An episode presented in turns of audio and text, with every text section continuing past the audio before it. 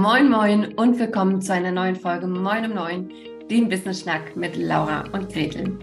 Heute bin ich mal ganz alleine hier am Start und entschuldige mich schon im Vorfeld für etwaige Huster. Ähm, bin leider noch nicht so ganz fit, was die Stimme angeht. Von daher sieh es mir bitte nach, falls ich zwischendurch einmal husten sollte. Oder zwei oder drei oder fünfmal. Mein heutiges Thema ähm, kommt ein bisschen provokativ daher und lautet, ein Sales-Gespräch ist kein Kaffeeschnack. Denn vielleicht geht es dir wie so einigen meiner Kunden und Kundinnen, dass du ähm, Verkaufsgespräche führst und dass die super laufen, dass die sogar länger dauern als das, was ursprünglich eingeplant war, äh, dass ihr euch super gut verstanden habt und dass am Ende aber leider gar kein Verkauf dabei rumkommt, dass gar nicht ganz klar ist, was jetzt als nächstes passiert, ähm, bis wann dein Kunde, deine Kundin sich dafür entscheiden kann, mit dir zu arbeiten oder auch nicht und wie es jetzt eben weitergeht. Und das war jetzt gerade keine Kunstpause, sondern ich habe das Mikrofon ausgeschaltet, um husten zu können.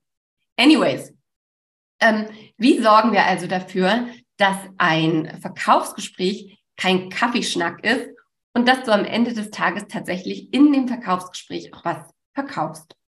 Punkt Nummer eins ist erstmal, dass ein Verkaufsgespräch auch als solches gekennzeichnet ist.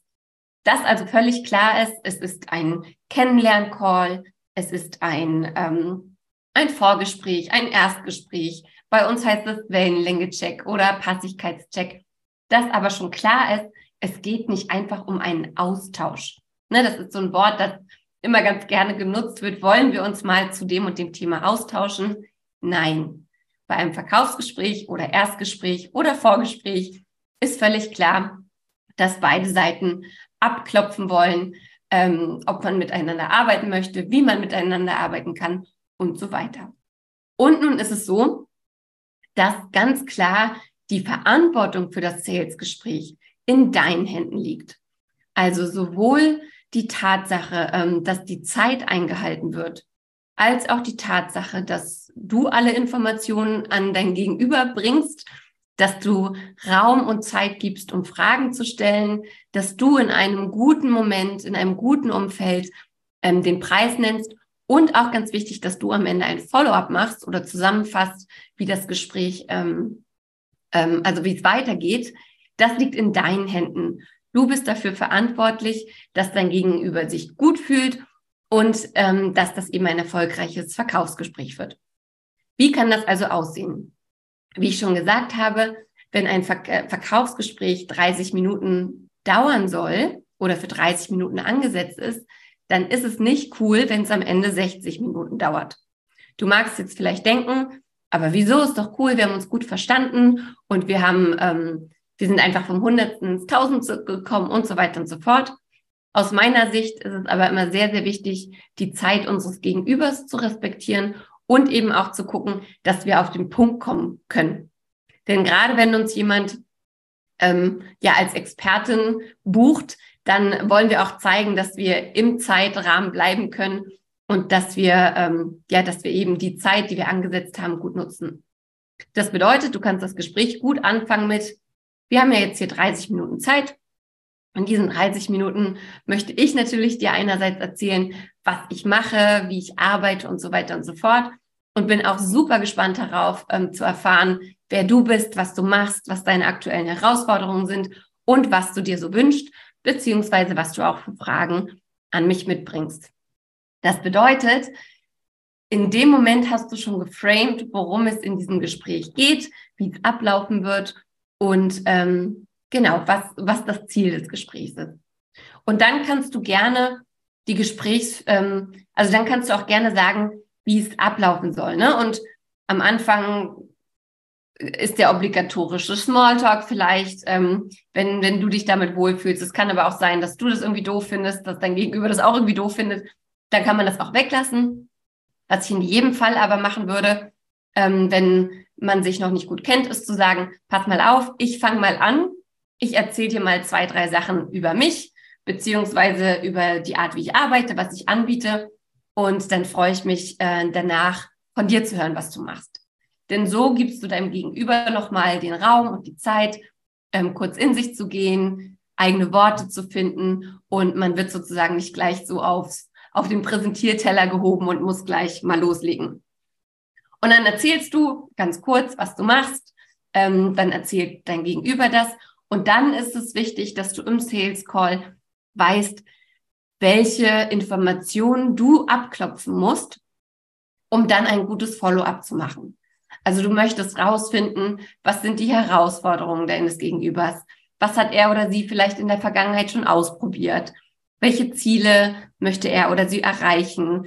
Was würde ihn oder sie richtig glücklich machen? Was ähm, richtig nerven? Ähm, möchtest auch herausfinden, ähm, ist Budget vorhanden und so weiter.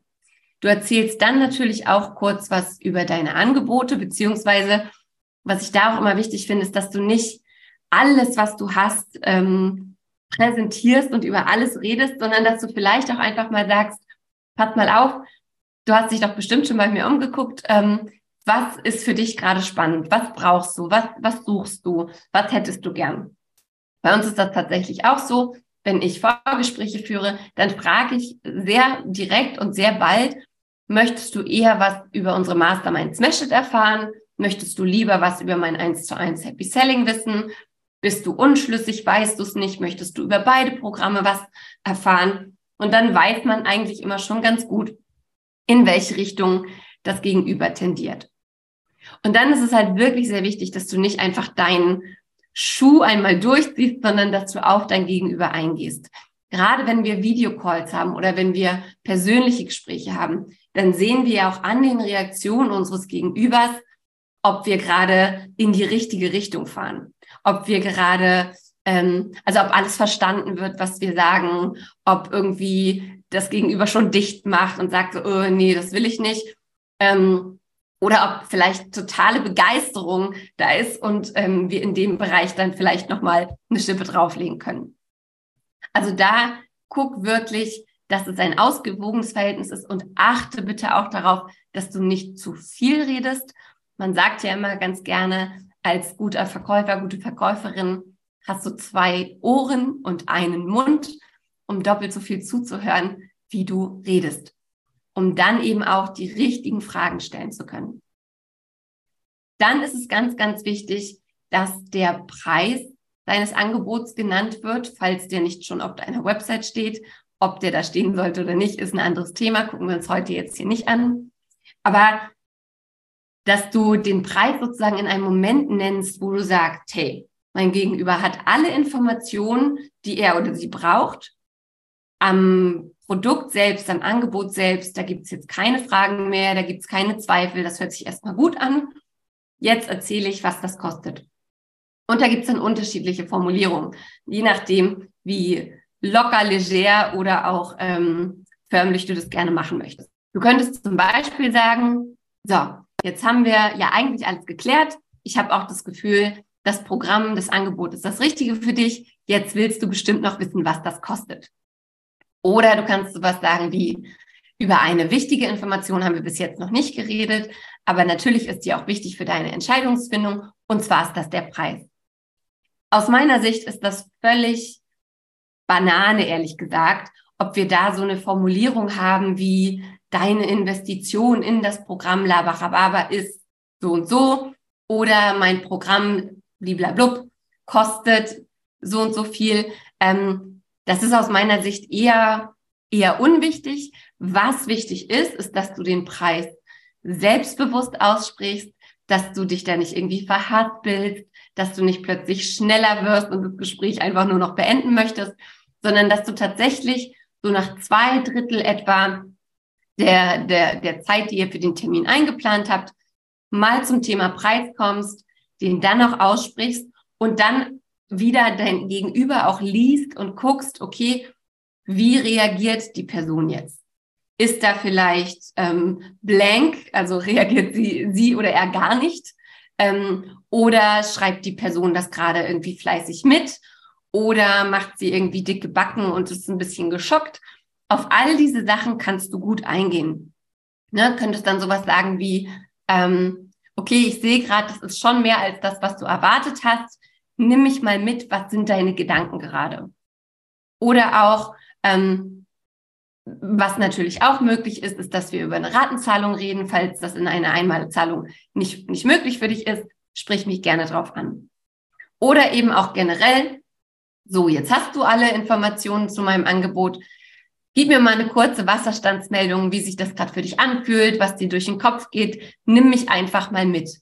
Da ist es wirklich wichtig, wie tatsächlich in weiten Teilen des Verkaufsgesprächs, dass du möglichst offene Fragen formulierst, die also nicht mit Ja oder Nein einfach beantwortet werden können und dass du dein Gegenüber mitnimmst, wirklich fragst und wirklich zuhörst, ähm, wo jetzt so die Bedenken sind.